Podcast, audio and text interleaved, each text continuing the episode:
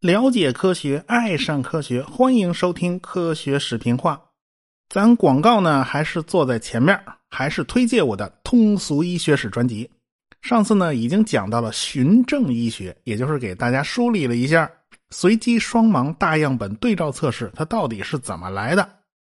这不是有关部门吃饱了撑的没事找事儿啊，而是检测有效性的金标准。当然了，你也别以为有了这个金标准就万事大吉了。其实这才仅仅是循证医学思想的一个环节而已。人体的事儿啊，复杂着呢啊！您要是有兴趣听呢，您不妨就去搜一下我的通俗医学史。好，咱们闲言少叙，书接上文。上文书说到了苏联人是奋起直追啊，因为苏联人是有紧迫感的。他们承受着美国人的威胁，但是却没有任何一件趁手的兵器能够打到美国本土。所以啊，斯大林当时是要钱给钱，要人给人啊，集中力量办大事儿，要完成轰炸机和导弹方面的突破。相反呢，美国人这边就没有这么急迫啊。战后那几年是美国比较悠闲的时光啊，美国也要进入战略调整期。一方面啊，过去从来没当过老大，最近当了老大了，这个感觉还没找到呢。二来呢，战时体制它要转变成和平体制啊，汽车厂都去生产冲锋枪了，你现在得恢复到生产民用产品呢。其次就是那几百万军人他要复员，要安排就业或者是读书，阵亡将士要抚恤，伤残军人要治疗啊，暂时没有时间关注火箭这方面的事儿，所以。布劳恩他们到了美国以后呢，并没有多少繁重的工作，还是在恢复 V 二导弹的研究。毕竟呢，V 二导弹的研究啊，被德国战败给打断了，是吧？有人说呀，美国的航天事业完全就是由这群德国战俘奠定的。你要这么说也太委屈美国人了啊！戈达德这个火箭先驱的功劳，咱就不能抹杀，是不是？人家是不是美国人呢？起码他给美国军方研究了不少火箭的项目，只是他研究的进度太慢啊，动静太小，军方呢也没有多少大胆的想象力啊，提出的要求本来就不高，所以戈达德的进展是远远低于布劳恩这帮子德国人。但是呢，美国还有另外一支力量也在研究火箭技术，领头的就是加州理工的冯·卡门和他手下的一群研究生。当时啊，在古根海姆空气动力学研究室，从1934年开始，冯·卡门就领导着一群年轻人研究飞机的高速飞行的问题。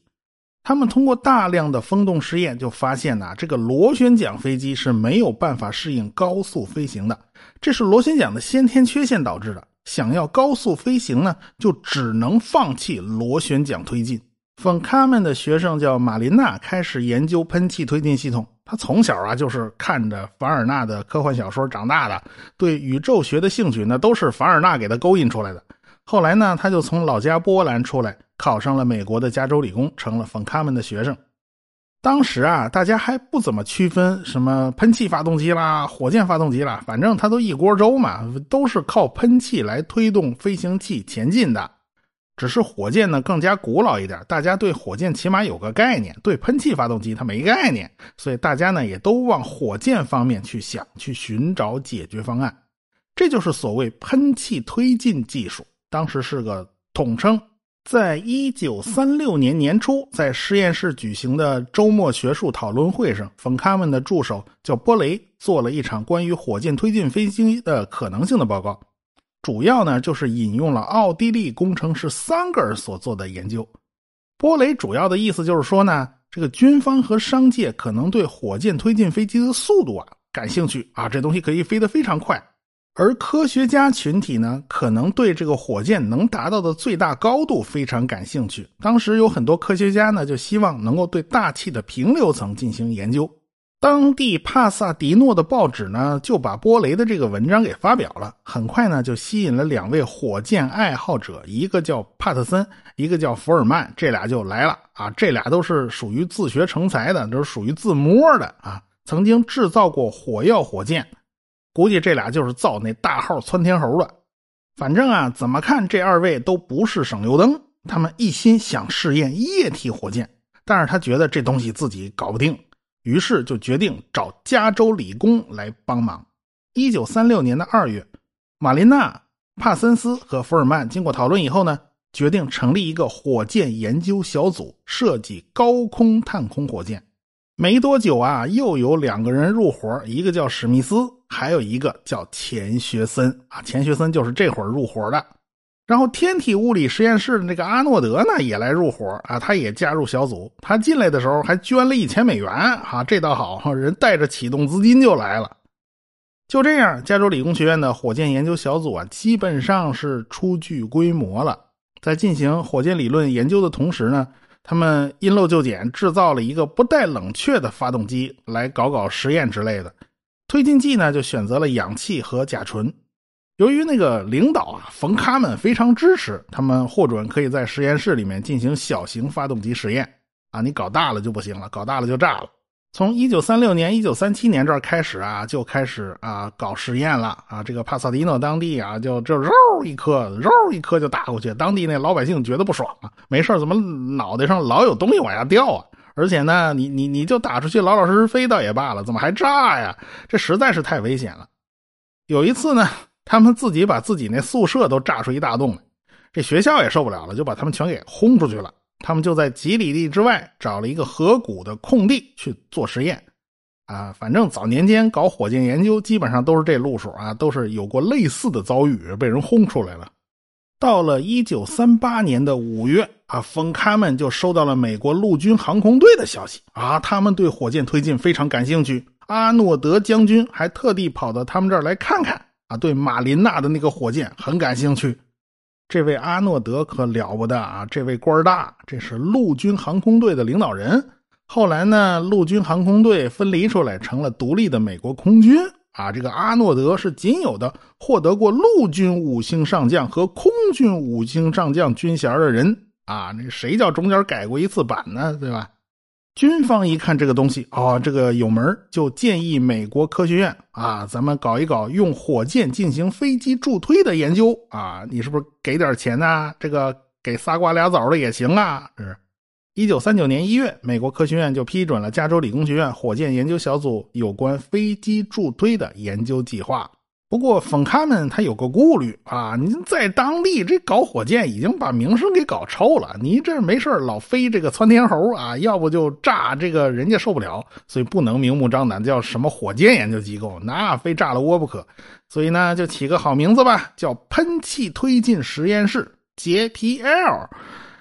你想忽悠过去，那怎么可能呢？人家老百姓又不傻。最后呢，这个老百姓就和军方啊协调了一下啊。呃，这个实验室放在此地没有问题啊，做实验的不行，您换个地方啊，这是一个折中的方案吧。当时的军方要求真的不高，他们真的没什么想象力，他不像德国人想的那么厉害啊。他们提出的要求就是用火箭来给飞机助推，这样呢，起飞的时候呢，这个跑道就可以弄短一点啊，他就这点要求。也就是说，你起飞的时候是不是拉兄弟一把呀？这种火箭要求呢，能够稳定的工作二十秒。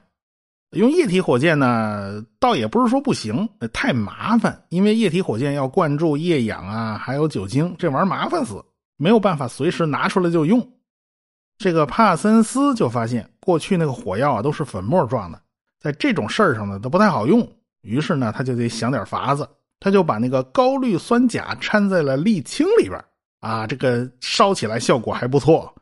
这是一种现代固体火箭的推进剂的这种原型。过去呢，总是呃，火箭呢用的是和枪炮一样的那种火药发射药，但是从此以后呢，固体火箭的燃料就不再直接使用枪炮的发射药了。尽管这个固体火箭的燃料跟枪炮发射药之间还是有着千丝万缕的联系，但是工艺和思路呢，已已经分叉了啊，分成两两个行当了。另外一个人叫萨姆菲尔德，他在搞液体燃料。用液氧和酒精是不行的。液氧的存放条件比较苛刻，你起码得存放在零下一百八十三度以下啊，否则就就不行了。所以呢，这个就不太实用。帕森斯就想用发烟硝酸来试试看。发烟硝酸呢，就是高浓度的硝酸，但是里边呢融化了大量的二氧化氮气体，所以它整个颜色呢就是棕红色的啊，有时候还时不时的冒出点棕红色的二氧化氮烟雾嘛，所以呢才叫发烟硝酸。发烟硝酸的氧化性呢是极强的，你弄张纸往上面滴一点发烟硝酸，那马上就能冒起一阵棕红色的烟雾，然后就会冒出火苗子，直接就能烧起来。所以你要把这东西和汽油啊或者煤油啊这些东西混合，反正弄点那个燃烧的有机物啊再混进去，它自己就能着，它根本就不用点火。但是燃烧呢也不是很稳定，容易炸啊，这东西不太好驾驭。当时实验室的人都不知道该怎么办。正好呢，这个马琳娜跑到了印第安纳波利斯去拜访了一个人，这个人叫特鲁阿克斯。这位呢，刚好是海军负责火箭的研发的这个人啊。理论上呢，他是戈达德的上司，戈达德是给他打工的啊。他手下呢有个化学家给了一个方案，那就是用苯胺和发烟硝酸作为燃料。这俩东西碰到一块它自己就能烧起来，不用人工点火，而且呢，燃烧呃稳定而且迅速，这是比较适合的常温推进剂。沿着这条路走下去啊，开发了一大类火箭啊。前几天发射的长征五号叫冰箭，就是因为它中央的新级火箭用的是低温的液氢和液氧啊，所以叫冰箭啊。过去的长征系列火箭呢，用的都不是这东西，用的都是呃偏二甲肼和四氧化二氮这两种东西呢都有剧毒，所以过去的长征三号啊、长征二号啊这种都可以叫做毒箭。偏二甲肼和四氧化二氮，哎，和这个苯胺以及发烟硝酸呢都比较类似，它都是一个家族的，都是常温燃料，它不需要像液氢液氧那么难伺候。啊，但是缺点就是这东西它是有剧毒的，不过这也是没办法的事儿啊，只能先凑合着，你不能顾上两头啊。现在呢，当然是尽量不用这样的有毒燃料了，改用液氧煤油了，或者是氢氧啊，氢氧是效率最高的火箭推进剂了。不过卫星自带的这个推进剂啊，还是以毒燃料为主的，因为这东西能长久保存呐。还有就是有些技术落后的国家呢，可能还在用更低档次的这种发射药啊。这个是朝鲜啊，朝鲜就这么干。朝鲜的火星十二导弹用的还是发烟硝酸和偏二甲肼。反正呢，当年布劳恩他们走的是液氧酒精，后来呢普遍都改了，改成了液氧煤油，这是一条路。还有一条路呢，就是毒燃料，主要是导弹或者卫星这种长期储存的东西啊，喜欢用这种毒燃料。还有呢，就是固体燃料啊，这个现在用的比较多，所以呢，在四十年代中期啊，这几条技术路径就已经全都出现了啊。至于大型的氢氧发动机，那是后话，当时还没冒出来苗头呢。在美国这边呢，当时好几家公司都在研发火箭助推起飞啊，军方他总不能瞄准了一家公司不放啊。当然，后来掺和这事儿的这个公司就多了啊，有竞争总是好的。但是军方对这事儿呢，就越来越不上心，因为军方看到了航空喷气发动机的潜力啊，这种东西啊，推力强劲啊，那咱就不需要火箭助飞了啊。而且呢，呃，这个机场跑道建长一点，好像也行啊，也管用啊，咱就不操这个心了。海军呢？海军有了新的蒸汽弹射器了啊！这个蒸汽弹射器比过去的机械弹射器厉害，舰载机的起飞好像也不那么急迫了啊。对于火箭助推起飞呢，就没有多少要求了。所以这几家火箭发动机的厂商呢，就有点发愁：我这研发了这么多技术，到底用在什么地方呢？当时有一阵子是迷茫期。有一家公司呢，名字叫反作用马达。反正看英文字面就是这么翻译的啊，想来它也贴切啊。喷气推进可不就是靠反作用力吗？啊，对吧？你这是造马达的嘛，对吧？这家公司研发的火箭发动机呢，被用在了贝尔公司的 X 一试验机上。在耶格尔上尉的操纵之下，这个 X 一试验机就达到了超音速的水平，它飞到了1.06倍音速，这是人类第一次达到超音速。X 一呢是挂在 B 二十九轰炸机的肚子底下带到空中投放的，然后在空中开启火箭发动机，然后就狂飙到音速状态。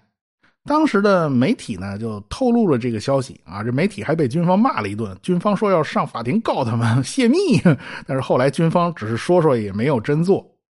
但是这消息一披露出来，大家都很惊讶啊，这个飞机居然是平直机翼的。按照德国人的研究成果认为啊，你想要获得高速度，你机翼起码是往后掠的呀，是吧？所以大家都觉得这个奇怪。当时呢是 X 一的设计者对于后掠翼他没什么研究啊，他没接触过，所以呢他只能拿平直翼先对付。他靠的是很薄的那种平直翼，倒也是呃解决了问题。他照样子呢就是超过音速了。当然了，火箭发动机那个蛮力大也是一个重要因素。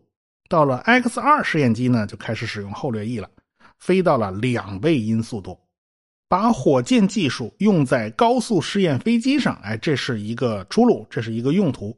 但是喷气推进实验室这边呢，也认为火箭发动机还有另外一个用途，那就是探空火箭啊。当时的天文学家们想观察太阳的紫外线，这个波段呢特别容易被大气吸收啊。那臭氧层不就是干这事儿的吗？所以呢必须把仪器送到一百公里的高空去啊。这个物理学家们想要研究宇宙射线。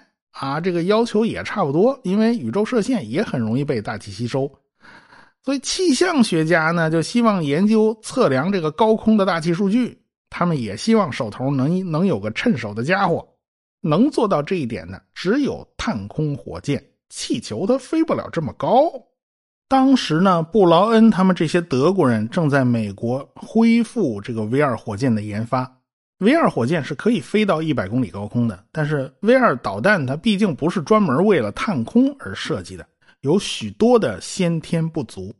首先呢，这些个零部件都是从德国搜罗来的，你用掉一点就少一点，它没法敞开了打。你想那探空火箭得打多少枚？哎，其次是 V 二导弹火箭发动机的工作时间不长。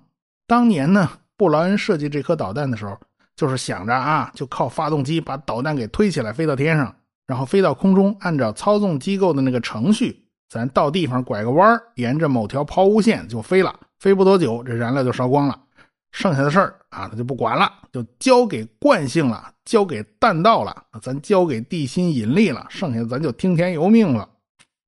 可是科学家们的要求啊，就不是这种要求了啊。比如说，天文学家要求这个火箭飞上去以后，一直要保持某个姿态，这样呢才能保证火箭上的那个望远镜啊能一直对准太阳。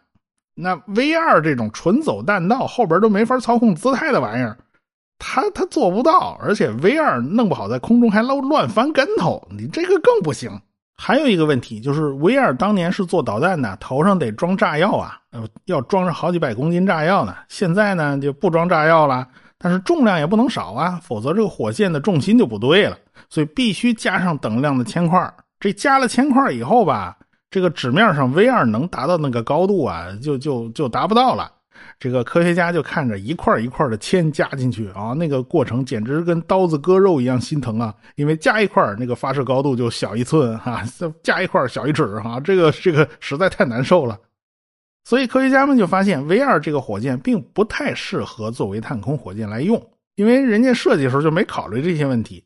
他们发现，喷气推进实验室搞的一枚小火箭似乎有希望成为探空火箭的蓝本，那就是猎兵火箭。它烧的是固体燃料啊，固体燃料我们说了吗？不就是帕森斯搞出来的那种沥青加高氯酸钾吗？这颗火箭很小，只有两点四米长，比一个人也高不了多少。猎兵这颗火箭只是喷气推进实验室的第一步，下一步喷气推进实验室就要开发一个下式火箭系统，长度达到了十一点七米，这个头突然就大了好几倍。这个陆军负责火箭项目的巴恩斯啊，还挺有兴趣，他就问问这个冯卡门呐：“你们这个火箭代号都是按照军衔来的呀？啊，是吧？这个列兵啊是最低等的啊，然后列兵完了就是下士。”啊，你们这个系列打算发展到什么军衔啊冯卡们估摸了一下，就是我们最多涨到上校吧。你涨到上校，这也就差不离了啊。当然了，后来喷气推进实验室就不再负责火箭发动机的研发了，而是负责行星探测器。所以呢，火箭也就是排到中试就 over 了，比冯卡们预计的少得多。不过这是后话了。当时啊，大家都觉得从猎兵这个小火箭直接跳跃到下一级啊，下式火箭这个跨度太大了啊，这个一下涨了好几倍，这个步子大了容易扯着啊，所以呢，他们就决定开发一个中间档次的火箭，但是叫什么代号呢？呃，这个列兵和下士之间呢，这个这个没空啊，这插不进去啊，最后没辙啊，起了个名字叫女兵下士，缩写叫 WAC。这名字就捅了马蜂窝了。你这不是摆明说女兵下士比下士要低半级吗？是不是？就不是就就这意思吗？那女权主义者岂能善罢甘休？这个陆军赶紧出来辟谣啊！这个 WAC 不是女兵下士的意思，那是无姿态控制的缩写。你这都打马虎眼吗？你蹭不过去的。女兵下士火箭的高度呢，大概是四点八米，刚好是列兵火箭的两倍。啊，你要是再往上再翻上去一倍，差不多也就跟下式火箭差不多大了。所以这个大小作为一个中间档次来讲是非常合适的。在一九四三年，马林娜和钱学森就把这个女兵下式火箭的操控的所有的这个基础都已经算得很妥帖了。所以钱学森对女兵下式这颗火箭他也是做了贡献的，只是他是做了理论上的贡献。军方对他名字的这个解释啊，也是正确的，因为这种火箭真的是没有姿态控制啊，它不像维尔导弹是要用陀螺仪来控制这颗火箭的姿态的，它还没有这个装置，它全靠尾巴上三片固定的尾翼来稳定它的状态，其实就跟射出去的那个弓箭那个箭差不多那原理，燃料呢就是发烟硝酸和苯胺。他第一次发射呢，就一炮打响了，成功的飞到了七十公里高的高空啊！他就是窜天猴，他就负责打高，其他的他不管。苏联人后来也走上这条路，这是必然的结果，就是燃料用那个发烟硝酸和苯胺，或者是片二甲肼啊、四氧化二氮啊这些东西，因为这些东西都是常温推进剂，特别适合这种火箭使用。强氧化剂呢，也就那几种，它不出圈我国呢，后来也走了这个路数，就是从苏联人那儿学的。当时美国人就在新墨西哥州呢建立了白沙导弹试验场，这个地方挺特别的。东边没多远就是阿拉莫戈多那个城啊，那个小镇，这个人还不少呢。那地方往北方直线距离八十公里就是第一颗原子弹的试爆点啊，东北方一百七十公里就是罗斯威尔小城。未来的几年，这个地方因为外星人事件闹得鸡飞狗跳啊！你要真从现在的卫星地图上去看一看这块地方，你就知道它为什么叫做白沙试验场了。真的是中间啊有块白色的沙漠，那个地方白花花一大片，所以那个是非常好的一个武器试验场。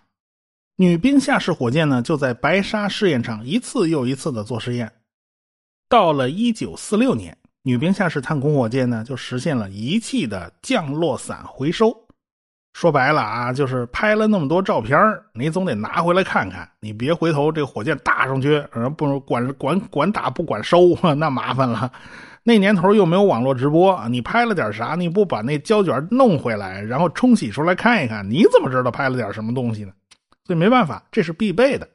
白沙导弹试验场的南边一百三十公里就是布里斯堡。